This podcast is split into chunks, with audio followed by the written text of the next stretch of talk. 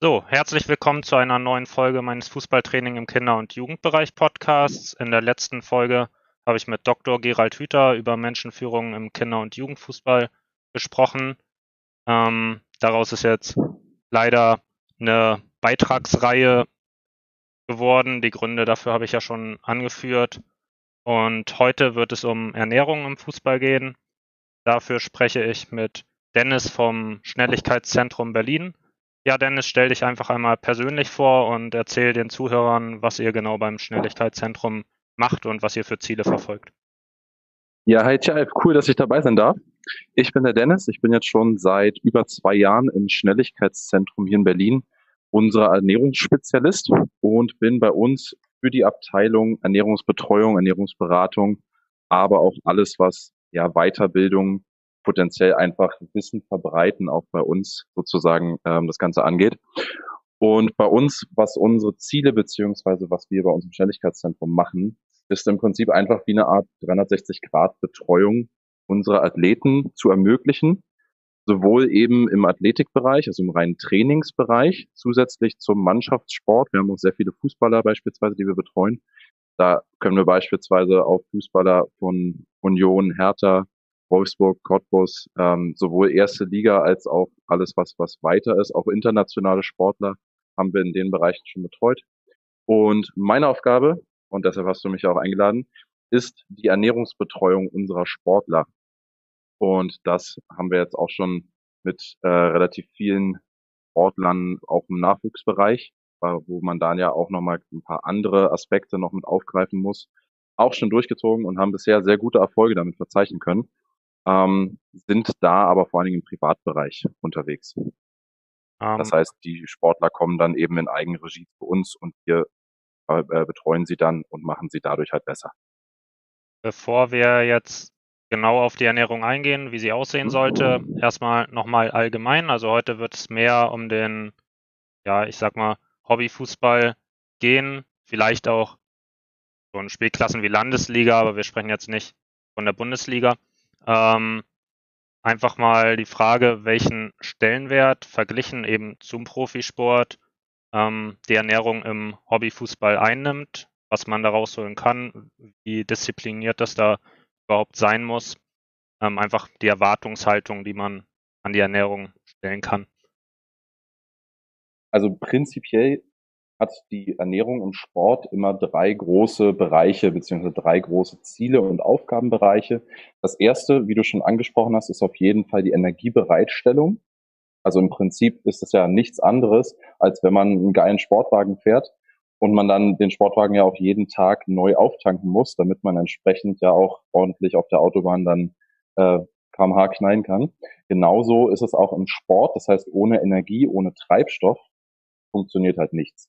Ein Formel-1-Wagen wird ja auch nicht ohne Grund immer wieder aufgetankt während des ganzen Rennens.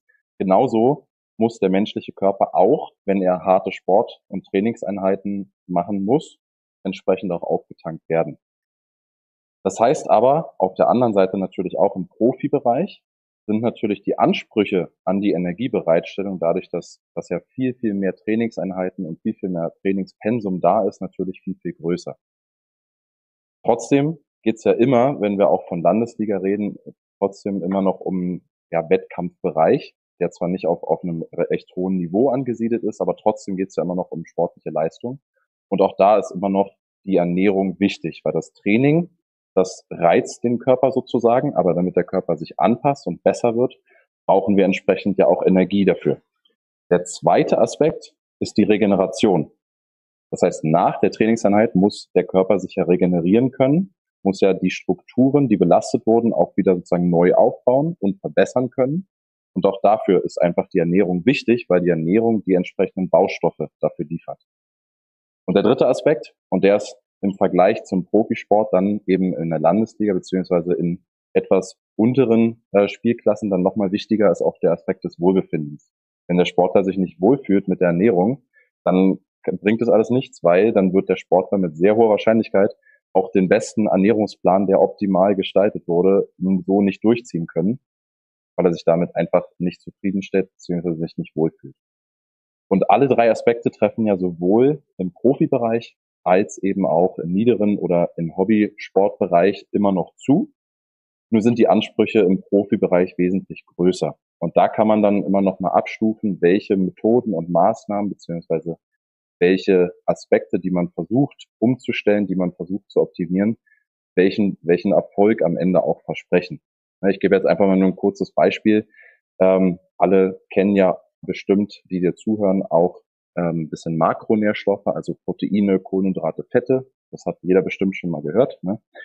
Und es macht beispielsweise vor allen Dingen auf Hobby-Ebene einfach gar keinen Sinn, sich um irgendwelche super exotischen Ergänzungsmittel oder irgendwelche, irgendwelche Pillen, irgendwelche Pulver zu kümmern, die eventuell noch ein paar Prozent mehr Leistung rausholen könnten, wenn eben einfach die Grundstruktur noch nicht stimmt.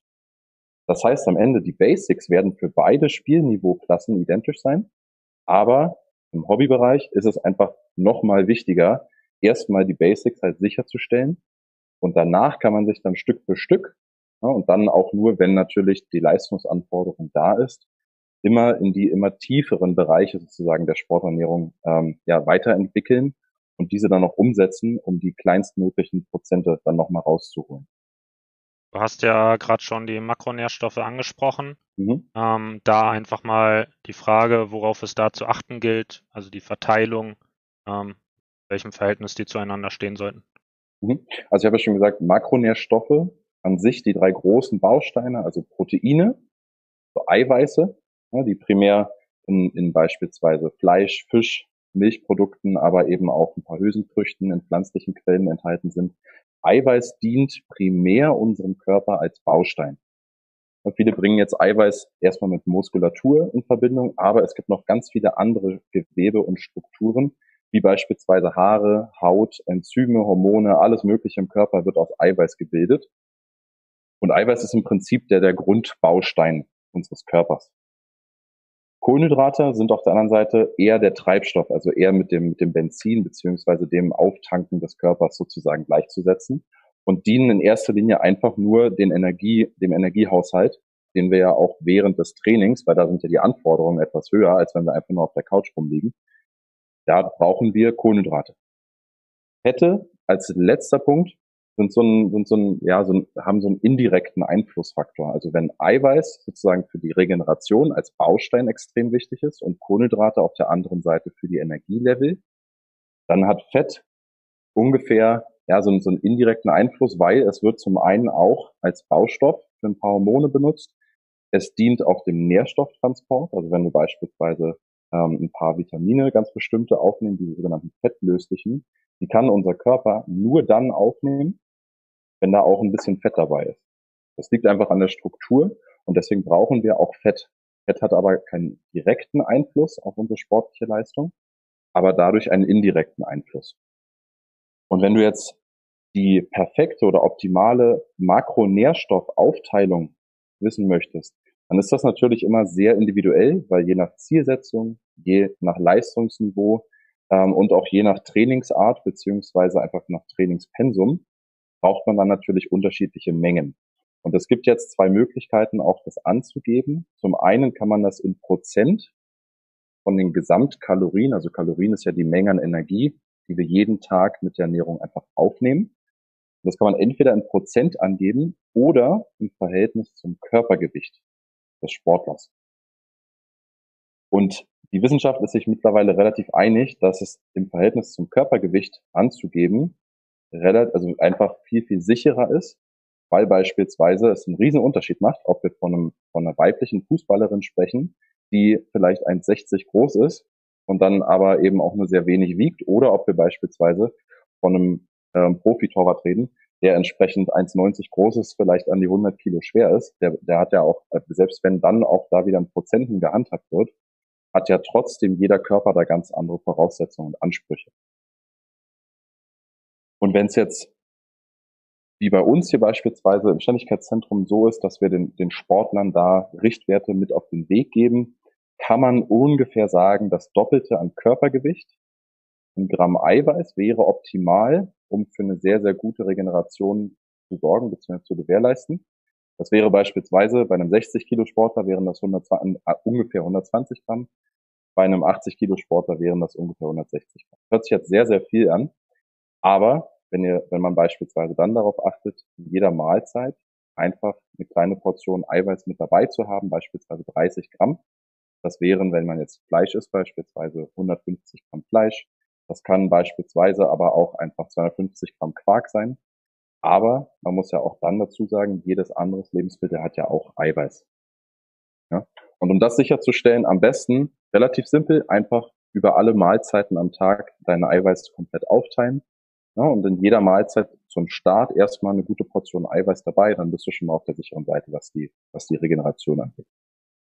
Was jetzt den Treibstoff angeht, und da müssen wir dann erstmal schauen, okay, wenn wir wieder zurück zu unserem Autobeispiel gehen, je nachdem, welcher Motor verbaut ist, wird ja entweder Super oder normales Benzin oder Diesel verbraucht oder mittlerweile ja sogar Elektro. Also Elektro ist gut, aber mittlerweile ja sogar Strom. Und da würde man ja nur seinem Auto auch das auftanken, was es auch verbrennt. Und niemand würde auf die Idee kommen, äh, bei einem Supermotor auf einmal Diesel nachzutanken. Das macht einfach keinen Sinn und macht dann langfristig den Motor kaputt.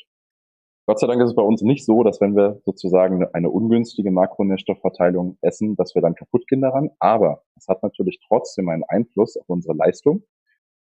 Und da kann man sich dann auch das auch ableiten, weil dein Körper oder unser Körper hat zwei Möglichkeiten, Energie bereitzustellen. Das ist einmal der sogenannte aerobe und einmal der anaerobe Energiebereitstellungsweg.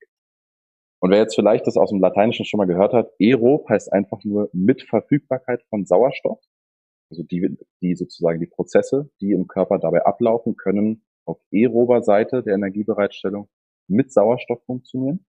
Und auf der anaeroben Seite funktioniert das Ganze ohne Sauerstoff. Und das kann man sich jetzt wie so ein, wie so ein Hybridmotor vorstellen. Das heißt, wenn dein Körper eine komplett ganz normale äh, Belastung hat, wie beispielsweise, okay, man liegt auf der Couch oder man nimmt sich 20 Minuten und geht einfach locker flockig spazieren, dann ist man immer noch im aeroben Bereich. Und das wäre dann sozusagen der Elektromotor von unserem Hybridfahrzeug. Also eine ganz normale, äh, kurze oder beziehungsweise niedrige Belastung. Dafür reicht der Elektromotor einfach vollkommen aus. Wenn es jetzt aber mit dem Auto und unserem Körper dann beispielsweise auf die Autobahn geht, das heißt, da müssen wir dann ordentlich mal dann doch den Motor hochtreiben und Leistung zeigen, dann reicht das aus dem, aus dem Elektromotor, also unserer aerober Energiebereitstellung, nicht mehr aus. Dann muss unser Körper die anaerobe Energiebereitstellung, also sozusagen unseren Benzinmotor, dazuschalten, weil ja die Energieanforderungen wesentlich größer sind. Im aeroben Bereich können wir Fette und Kohlenhydrate verbrauchen und im anaeroben Bereich können wir sowohl Kohlenhydrate als auch sogenannte Phosphatspeicher der Muskulatur benutzen, um Energie zu produzieren. Der, e also der anaerobe Bereich produziert wesentlich mehr Energie, weshalb wir ihn natürlich bei harten Trainingseinheiten, wie im Fußball, bei Krafttraining, aber eben auch bei Spielen wesentlich mehr benutzen. Und daraus resultiert jetzt für uns, beispielsweise eine sehr fettreiche Ernährung macht für einen Fußballer dann wenig Sinn, weil der Körper während des Spiels und während der Trainingseinheiten primär Kohlenhydrate verbrennt. Daraus resultiert, wir brauchen ausreichend Kohlenhydrate, und damit meine ich sehr viele Kohlenhydrate, je nachdem, welches Trainingspensum wir fahren, in der Ernährung. Das heißt, für einen Fußballer, je nach Trainingspensum, ne, die, die wichtigsten Punkte primär erstmal Kohlenhydrate und Eiweiß, die nehmen den größten Teil der Makronährstoffverteilung ein. Und danach kommt Fett so als, kleine, als kleines Anhängsel sozusagen noch. Da ist es dann einfach nur wichtig, dass man vor allen Dingen auf sogenannte gute Fette zurückgreift. Das heißt jetzt nicht, dass es immer schlechte Fette gibt. Das heißt nur, dass man da drauf schauen sollte, okay, es sind Fettsäuren, die der Körper eben auch wirklich braucht und die jetzt nicht unnötig viel Kalorien zuführen, wie jetzt beispielsweise einfach mal zwei Tafeln Schokolade sich reinziehen, da hat man sehr, sehr viel Fett, aber die bringen einem nicht wirklich viel, weil man sie nicht wirklich benutzen kann. Wenn ihr Fettquellen nehmt, dann am besten sowas wie eine ganz, ganz kleine Handvoll Nüsse oder fettigen Fisch. Das sind immer sehr, sehr gute Fettquellen, die ihr dann nach dem Training oder eben auch mit ausreichend zeitlichem Abstand zum Training sehr gut benutzen könnt. Der Hauptfokus ist aber immer noch auf Eiweiß und auf Kohlenhydraten, weil beides benötigen wir, um auch hier wieder die zwei Hauptpunkte unserer Ernährung, sowohl die Treibstoff- und Energieversorgung, als auch unsere Regeneration optimal zu gewährleisten. Dann kommen wir jetzt zu den Mikronährstoffen. Mhm. Denn das wäre der andere Punkt. Wir hatten jetzt einmal die Makronährstoffe, dann gibt es ja noch Vitamine, Spurenelemente und so weiter. Ähm, mhm. Wie sieht es da aus? Worauf muss man dann im Hobbysport überhaupt achten? Ähm, Im Prinzip kann man sich das Ganze so vorstellen, dass jeder Körper einen gewissen Bedarf hat an jedem, an jedem Mikronährstoff, also sowohl an den Mineralstoffen als auch an den Spurenelementen und den Vitaminen. Dazu kommen dann noch sekundäre Pflanzenstoffe und andere ganz kleine Nährstoffe. Es macht jetzt wenig Sinn, gerade im Hobbybereich, aber auch im Profibereich, ne, sich jedes, jeden Mikronährstoff einzeln irgendwie anzusehen und dann zu gucken, okay, ähm, wie komme ich daran? Weil die Versorgungslage vor allen Dingen in unseren Gefilden ist sehr, sehr gut. Mangel ist sehr, sehr selten. Und gerade wenn man sich eh schon ein bisschen mit dem Thema Ernährung beschäftigt, ist die Wahrscheinlichkeit, dass man an einem Mangel leidet, sehr, sehr gering. Es gibt da, ohne dass wir jetzt den Rahmen des Ganzen sprengen, auch eine relativ einfache Faustformel, die man sich merken kann. Und zwar sollte man im Idealfall vier bis fünf Hände voll Gemüse und so zwei bis drei Hände voll Obst am Tag essen. Und das klingt jetzt auch sehr, sehr viel, aber beispielsweise eine Portion Gemüse in einer Hand wäre dann eine Paprika. Ja, und rein von der Menge her könnte ja jeder fünf Paprikas am Tag eigentlich auch locker essen. Ja, man muss es dann natürlich nur schauen, okay, wie, wie bereitet man das schmackhaft zu, beziehungsweise wie kann man das dem, dem, dem Sportler, und da sind wir dann auch wieder bei dem Thema Wohlbefinden, natürlich auch schmackhaft machen. Wir haben gerade bei uns im Schnelligkeitszentrum auch viele junge Sportler, die wir betreuen. Und da haben wir dann oft das Thema, okay, ne, die Sportler wollen oder mögen halt nicht so wirklich Gemüse. Da muss man dann eben schauen, dass man das in Mahlzeiten integriert, die man da eben ähm, dem Sportler einfach ja, schmackhaft machen kann, dass es nicht zu langweilig wird. Zusätzlich zu dieser Faustformel auch nochmal der Tipp, regelmäßig durchwechseln. Ne, alle Obst- und Gemüsesorten haben unterschiedliche Mengen an allen Mikronährstoffen. Und um da eine bestmögliche, ja, allumfassende Versorgung zu gewährleisten, am besten immer durchwechseln und sich so an fünf Händen Gemüse und drei Händen Obst orientieren. Wenn das mal einen Tag nicht klappt, ist es jetzt auch nicht weiter wild, aber ausreichend Obst, Gemüse extrem wichtig, um die Mikronährstoffversorgung sicherzustellen. Jetzt haben wir uns ja über das ähm, ja, Essverhalten unterhalten. Mhm. Ähm, dann wäre der nächste Punkt das Trinkverhalten. Worauf gilt es da zu achten? Was das Trinken angeht, jeder von den Zuhörern weiß bestimmt, dass der Körper irgendwas zwischen 70 und 80 Prozent aus Wasser besteht. Ne? Die genaue Zahl ist, schwankt immer, ne? je, nach, je nach Mensch auch so ein ganz bisschen. Aber Wasser ist einfach essentiell für alle Vorgänge im Körper. Also sowohl für ganz normale ja, Stoffwechselprozesse als eben beispielsweise auch fürs Training, weil sowohl die Energiebereitstellung auch, als auch Nervenweiterleitung und alle anderen Prozesse sind abhängig von Wasser. Was heißt das jetzt konkret? Man geht davon aus, oder man hat sehr oft schon beobachtet, dass selbst bei zwei Prozent Wasserverlust vom Körpergewicht man schon mit starken Einschränkungen der Leistung rechnen kann. Also sowohl was Kraft als auch Ausdauer als auch einfach Explosivität angeht. Und um das jetzt einfach mal nur zu verdeutlichen, ne, wenn man jetzt wieder einen 60 Kilo Sportler hat, wären wir bei also 1,2 Liter Wasserverlust. Und das geht über eine beispielsweise anderthalb Stunden Trainingseinheit, gerade bei den Witterungen, die wir jetzt haben, relativ leicht, dass man da mal 1,2 Liter Wasser verliert. Je schwerer der Sportler wird, desto mehr muss er natürlich verlieren, damit er diese zwei Prozent, dieses zwei Prozent Limit sozusagen sprengt. Aber je schwerer und größer der Sportler, desto mehr wird er natürlich auch direkt schwitzen. Man kann jetzt in zwei Kategorien beziehungsweise in zwei Bereiche einteilen. Zum einen ist das Trinkverhalten natürlich über den gesamten Tag wichtig. Also nur während des Trainings zu trinken würde einfach nicht ausreichen. Und man kann jetzt hier ungefähr 30 bis 40 Milliliter pro Kilogramm Körpergewicht als, als Richtwert nehmen. Der ist aber nur sehr generell. das heißt, bei einem 80 Kilo Athleten wären das irgendwas zwischen 2,4 und 3,2 Liter pro Tag. Das hört sich erstmal sehr viel an. Und das kann auch für, für die meisten Menschen erstmal viel sein, aber auch da wieder, ne, das ist einfach nur ein Richtwert, an dem man sich rantasten kann. Aber es gibt auch einen sehr viel einfacheren Richtwert, beziehungsweise auch eine sehr viel einfache Methode, wie man das selber auch zu Hause dann einfach, ja, im Prinzip überprüfen kann. Und das hört sich jetzt vielleicht erstmal komisch an, aber wenn ihr das nächste Mal auf Klo müsst, könnt ihr einfach mal die Farbe eures Urins checken.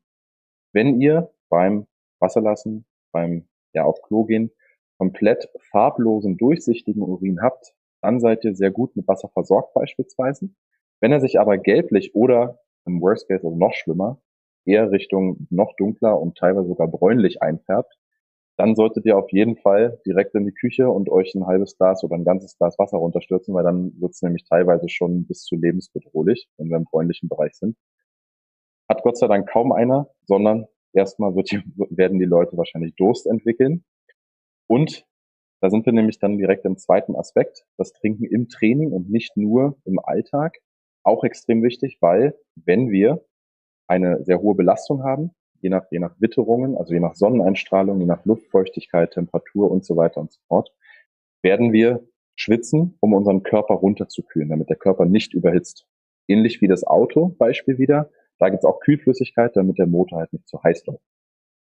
Und die Möglichkeit besteht natürlich gerade, wenn die Leistungsanforderungen, die im Hobbysport nicht extrem hoch sind, dass man dann einfach sagt, hey, ich trinke halt, wenn ich Durst habe. Aber auch da je nachdem, wie das Durstempfinden, weil das ist ja auch eine Empfindung, die man durch Erziehung beziehungsweise teilweise auch durch Erfahrungswerte beeinflussen kann. Das kann teilweise auch trügen. Und wenn man dann erstmal wirklich Durst hat, dann ist es meistens, also meistens schon zu spät und man hat diese zwei Prozent Flüssigkeitsverlust schon gesprengt. Deswegen kann man sich im Training auch wieder an 600 bis 800 Milliliter pro Stunde Training ungefähr orientieren. Also wenn ihr wenn ihr so eine Dreiviertel Liter Flasche dabei habt und die in einer Stunde Training leert, dann ist das alles auf jeden Fall schon mal eine gute Sache. Wenn ihr natürlich anderthalb oder zwei Stunden Training habt, dann nehmt euch entsprechend bitte mehr mit oder füllt sie wieder auf. Auch hier, je nach Witterung, je nach Wetterlage, kann das natürlich auch mehr sein. Man kann dann natürlich auch mehr schwitzen als diese 600 bis 800 Milliliter. Wenn es jetzt extrem warm ist, so wie jetzt gerade, würde ich empfehlen, einfach ein bisschen mehr zu trinken weil man den Großteil davon eh wieder ausschwitzen wird. Und wenn wir beim Schwitzen sind, gibt es auch noch eine relativ genaue Variante, die sogar relativ leicht ist. Und zwar kann man einfach beim nächsten Training oder auch beim nächsten Spiel sogar einfach seine Schweißrate berechnen. Geht relativ easy. Einmal vor dem Training wiegen.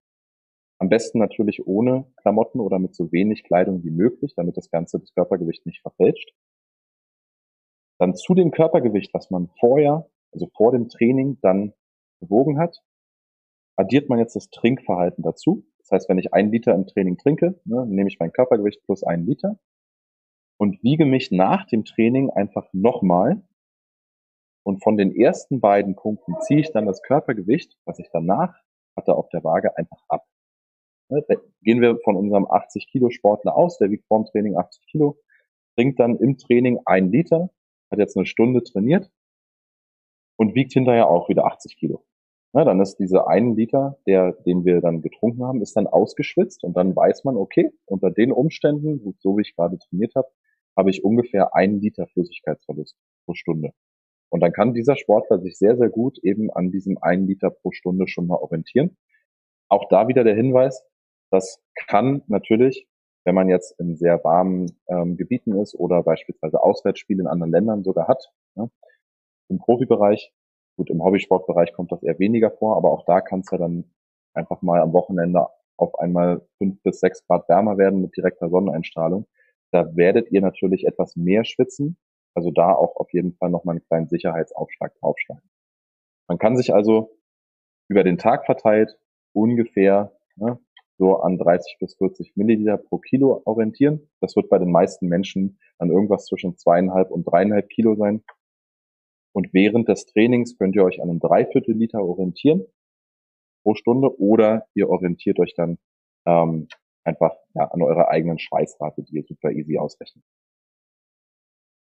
Alles klar. Dann ähm, haben wir jetzt quasi so über das Optimum über Empfehlungen gesprochen und jetzt würde mich mal interessieren, ähm, das war ja jetzt alles ein bisschen theoretisch, wie das dann mhm. in der Praxis aussehen könnte. Einmal ist es ja so, dass wenn man jetzt vom Kinderfußball und auch vom Jugendfußball spricht, dass die Eltern eine sehr große Rolle spielen, was die Ernährung angeht, weil der Regel ist es ja so, dass die Eltern kochen, das Kind isst dann halt, was auf den Tisch kommt. Und der Einfluss der Kinder und Jugendlichen ist dann dahingehend relativ gering vielleicht. Und dann würde mich auch interessieren, inwiefern da die Vereine Aufklärungsarbeit leisten könnten und ob du auch Ideen für Konzepte hast, wie das Ganze vielleicht ein bisschen besser aussehen könnte. Mhm. Also auf jeden Fall hast du definitiv recht. Wir haben auch hier bei uns die Erfahrung gemacht, dass natürlich die Eltern, gerade jetzt bei jüngeren Sportlern, also wenn wir davon ausgehen, ja, alles bis 16 Jahre und runter, sind die Eltern einfach zu 99 Prozent ausschlaggebend dafür, was gegessen wird.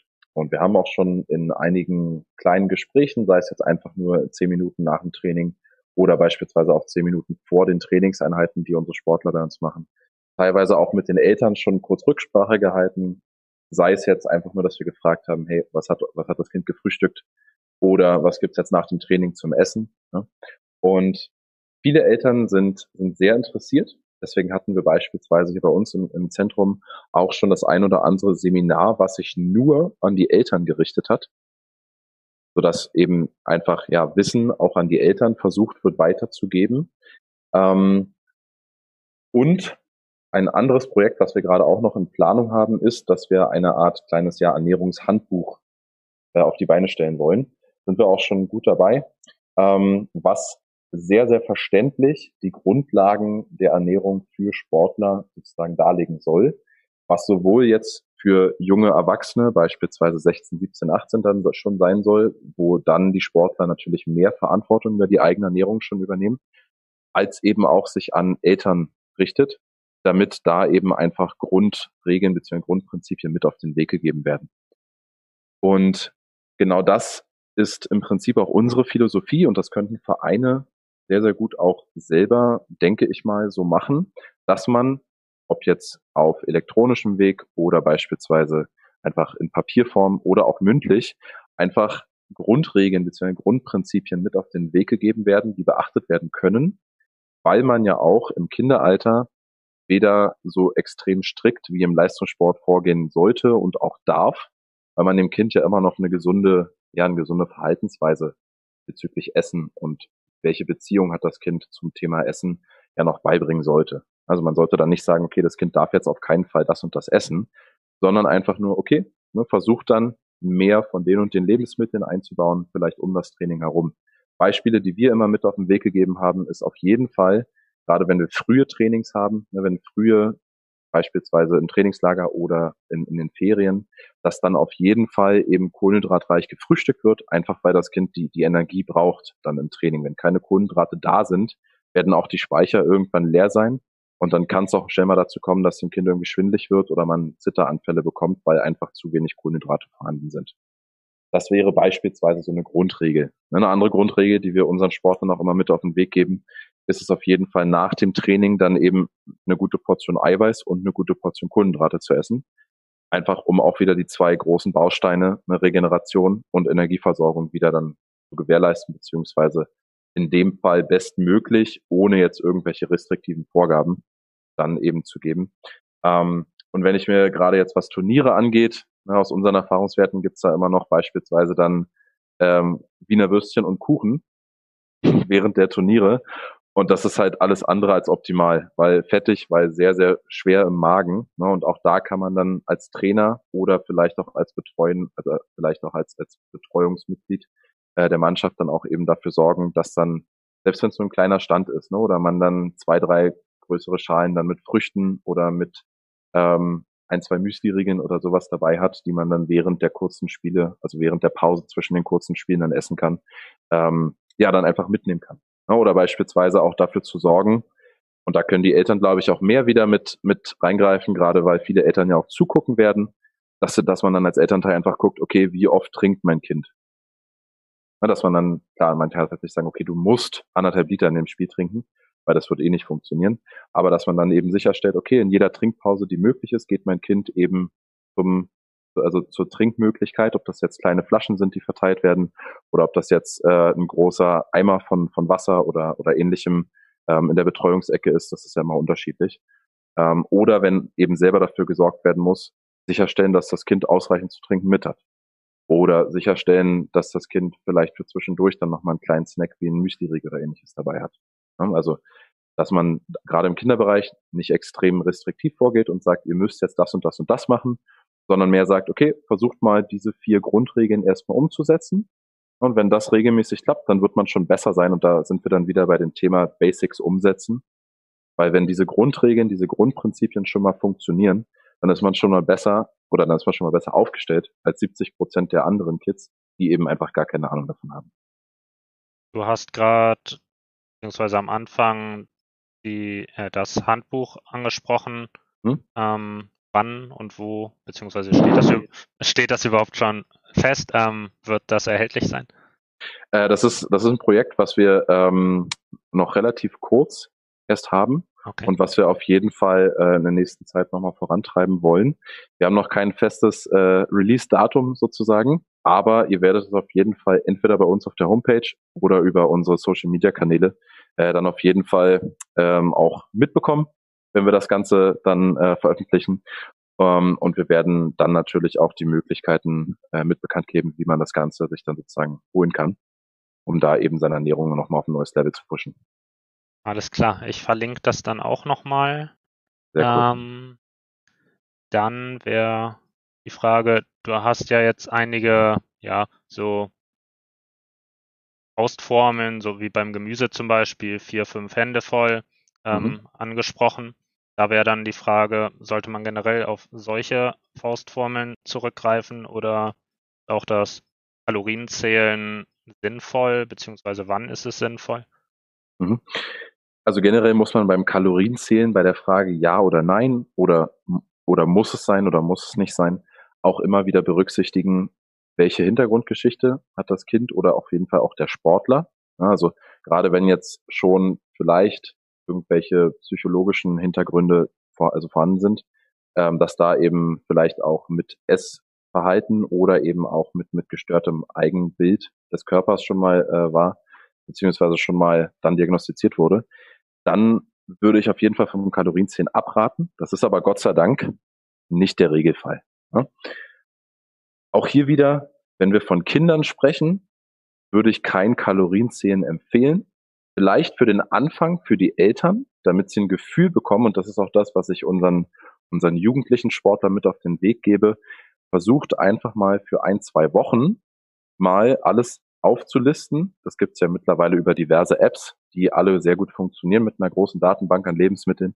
Und dann einfach mal sich den Aufwand machen, weil wenn man seine Ernährung verbessern möchte, dann kann man ja davon ausgehen, dass eine bestimmte Bereitschaft da ist. Und dann kann man einfach mal ein, zwei Wochen äh, alle Lebensmittel und alle Mahlzeiten, die man isst, per App einfach mal tracken, so heißt das ja umgangssprachlich, damit man einfach mal ein gewisses Gefühl dafür bekommt, okay, in welchen Lebensmitteln sind welche Makronährstoffe drin, sind wie viel Kalorien, wie viel esse ich eigentlich überhaupt, ja, und dann darauf basierend dann in Erfahrungswerten auch ohne Kalorienzählen dann klarzukommen. Gerade im Hobbysportbereich ist das Kalorienzählen in meinen Augen nicht zwangsläufig notwendig, sondern da geht es auch hier wieder eher darum, äh, gesunde und zielgerichtete Grundregeln bzw. Faustformeln einfach zu etablieren, womit man dann halt 80 Prozent beziehungsweise einfach die Basics dann schon mal gedeckt hat. Ja, weil alles darüber hinaus wäre dann einfach unnötiges Erbsenzählen. Wenn wir jetzt aber wieder in den Profibereich einsteigen, wo wir dann beispielsweise zwei Trainingseinheiten am Tag haben, wo, wenn wir jetzt beispielsweise nach England gucken, dann teilweise auch sogar zwei Spiele in der Woche sind, da macht es dann auf jeden Fall Sinn, das Ganze so zu etablieren, dass man einen Großteil trotzdem nachverfolgt, einfach um sicherzustellen, dass diese extremen Anforderungen, die an den Körper gerichtet werden, dann entsprechend natürlich auch mit ausreichend Energie und ausreichend Baustoff für die Regeneration dann auch versorgt wird. Für den Hobbysportler ist es allerdings nicht dauerhaft notwendig. Wer es machen möchte, kann es natürlich gerne machen. Es schadet nicht. Aber wer es ausprobiert und für den es eher lästig ist, der sollte sich dann auf jeden Fall eher an bestimmte Grundregeln und Faustformeln halten.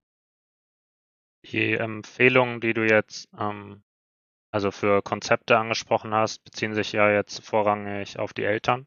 Mhm. Ähm, hast du auch Ideen, wie man da am Ende sind es ja Kinder, die dann mhm. die Ernährung umsetzen, ähm, mhm.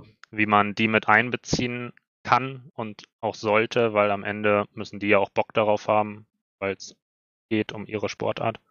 Mhm.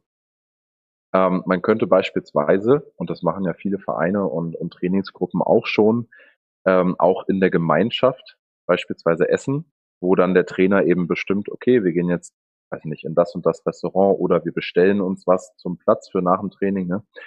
Ähm, und da kann man ja dann auch so ein bisschen schon mal dahin leiten, weil unsere Erfahrung auch ist, ne, wenn man das in einer größeren Gruppe einfach im Gemeinschaftsempfinden macht, dann hat das, egal was auf dem Tisch ist, hat das am Ende eh schon mal einen viel, viel cooleren Charakter, als wenn man das alleine zu Hause macht. Ne? Ähm, und oftmals ist es auch sehr viel einfacher, ne, auch von Elternseite aus zu sagen, okay, pass auf, du hast jetzt die Möglichkeiten oder Mahlzeiten, Option A, B, C, die es jetzt zum Abendbrot geben könnte, such dir was aus. Sodass das Kind eben immer aktiv mit eingebunden wird und immer so ein bisschen das Gefühl hat, okay, ich kann jetzt mitbestimmen, was ich esse, auch wenn natürlich dann das Ganze so ein bisschen ausgetrickst wird, in Anführungsstrichen. Ähm, aber einfach das Kind auch mit in die Entscheidungsprozesse einzuziehen, hilft am Ende, selbst wenn man dann Vorgaben gibt, ne, und du suchst jetzt aus den beiden oder den drei Möglichkeiten aus, hilft auf jeden Fall schon mal sehr, sehr gut. Was dann nochmal, gerade ähm, wenn jetzt der Leistungsgedanke auch bei Kindern vielleicht nochmal ein bisschen ausgeprägter ist, womit man dann auch nochmal spielen kann, ist, wenn man sagt, okay, Ne, man macht jetzt eine Art Selbstversuch und du isst jetzt vor der Trainingseinheit mal Mahlzeit A, die jetzt vielleicht nicht so sportoptimal ist. Und dann hat man einen anderen Tag, wo man dann sagt, okay, du isst jetzt dann zum Frühstück beispielsweise ne, eine Schale Müsli und ähm, ein bisschen Fruchtsaft oder so, damit man eben einfach ausreichend Kohlenhydrate und dadurch Energie hat. Ähm, und dadurch wird sich das Kind dann natürlich, es sei denn, es sind jetzt irgendwelche anderen Umstände, die das Ganze runterziehen, aber dadurch wird sich das Kind im Training auch wesentlich energetischer fühlen. Und dann kann man auch sagen, hey, siehst du, merkst du selber, ne, dass es dann eben bei besserer Ernährung, dass du dann besser spielst, dass du dich besser fühlst und dass es dadurch eben auch einfach besser funktioniert. Ähm, nach aber auch ähm, mhm. Von dem ich mal gehört habe, also auf den Gewohnheiten ändern betrifft, mhm. dass es eigentlich nicht sinnvoll ist äh, oder eigentlich auch nicht funktioniert, ähm, Gewohnheiten quasi ja, löschen oder einfach auszumerzen, sondern dass man sie ersetzen sollte. Mhm. Ähm, hättest du da konkrete Beispiele jetzt vielleicht auf Kinder und Jugendliche bezogen, wenn man sich jetzt zum Beispiel Dinge wie Süßigkeiten anguckt, ähm, wie man ersetzen könnte, dann auch für die Kinder attraktiv ist? Mhm. Ähm, generell muss man, glaube ich, auch da, oder bin ich auf jeden Fall der Meinung, äh, davon weggehen, dass man etwas komplett ersetzen muss. Weil, wenn man als, gerade als Elternteil sicherstellt, dass das Kind den ganzen Tag über sich schon nährstoffreich und dadurch ja dann auch am Ende gesund ernährt hat. Ne? Und man hat jetzt beispielsweise ein Kind, was jetzt nicht extrem übergewichtig ist, so dann wird das eine oder zwei Stücken Schokolade jetzt am Abend halt auch nicht schaden. Ja, es geht ja generell, wenn wir davon sprechen, gesund und sportgerecht immer um, um einen Gesamtzustand und niemals um einzelne Lebensmittel oder Mahlzeiten. Das heißt dann, wenn man dann sagt, okay, ne, alle drei Hauptmahlzeiten waren jetzt schon sehr, sehr nährstoffreich, es waren gut, gute Eiweißquellen dabei, ausreichend Kohlenhydrate, ein bisschen Obst, Gemüse war auch dabei. So, und das Kind hat alles super gegessen, dann kann man auch mal sagen, hey, wenn du Bock hast, ja, warum, dann gönn dir halt den kleinen Schokoriegel. Aber dann halt auch nur einen und dann halt nicht zwei Tafeln Schokolade, sondern eben einfach in Moderation. Und ich glaube, das ist viel wichtiger als ein komplettes Ersetzen von einer Gewohnheit, dass man halt einfach eine gewisse Art von Gewichtung vornimmt. Wenn man jetzt natürlich ein sehr übergewichtiges Kind hat, dann wird es natürlich sehr schwer, weil die Wahrscheinlichkeit sehr groß ist, dass, dass die Kinder dann auch Süßigkeiten oder sehr, sehr ja, kalorienreiche Lebensmittel sehr gerne haben. Und da wird es natürlich schwer, aber da haben wir beispielsweise auch die Erfahrung gemacht, dass sie dann im Training ISO oder Apfelschorle oder sowas trinken. Und dann wäre der erste Step, okay, im Training Wasser. Ja, oder dann zu Mahlzeiten, wenn dann beispielsweise sonst Cola oder irgendwelche Fruchtsäfte getrunken werden, und dann gibt's halt irgendwas Kalorienfreies dazu. Also dass man nicht, wie du schon sagst, nicht mit der Brechstange rangeht und sagt, okay, du darfst jetzt gar nichts mehr, weil das Kind wird irgendwie immer Wege finden, über Freunde oder über andere Sportkameraden irgendwie an irgendwas Süßes zu kommen, sondern dass man halt sagt, okay, wir fangen jetzt eben ne, mit, dem, mit der kleinstmöglichen Stellschraube an. Und wenn die über vier, fünf Wochen wunderbar funktioniert und das Kind damit auch happy ist, dann gehen wir die nächste Stellschraube an. Ganz gemäß dem Thema, beziehungsweise dem, dem Motto, und das haben wir auch hier im, im, im Schnelligkeitszentrum, wenn man, wenn man zehn Baustellen hat, um besser zu werden, dann beseitige halt erstmal eine und dann bist du schon besser als vorher. Ähm, da vielleicht auch nochmal passend dazu das Pareto-Prinzip, also 80-20, wenn mhm. 20 Prozent gut sind, ähm, ja, dann sind die anderen, also dann hat man schon das Größte rausgeholt eigentlich. Okay, ähm, gehe ich auf jeden Fall auch mit. Ja. Ich glaube, äh, du hast jetzt aus Versehen gesagt, wenn die, wenn die 20 Prozent äh, sind. 80 Prozent meine ich natürlich, äh, selbstverständlich.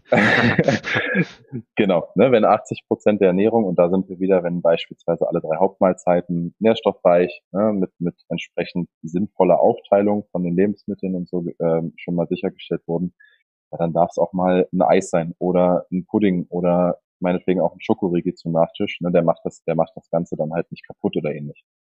Also man darf jetzt nicht mit dem Gedanken reingehen, okay, ich esse jetzt einen Schokoriegel und jetzt ist meine ganze Ernährung halt, äh, ja, für den Arsch, so salopp gesagt. Ne?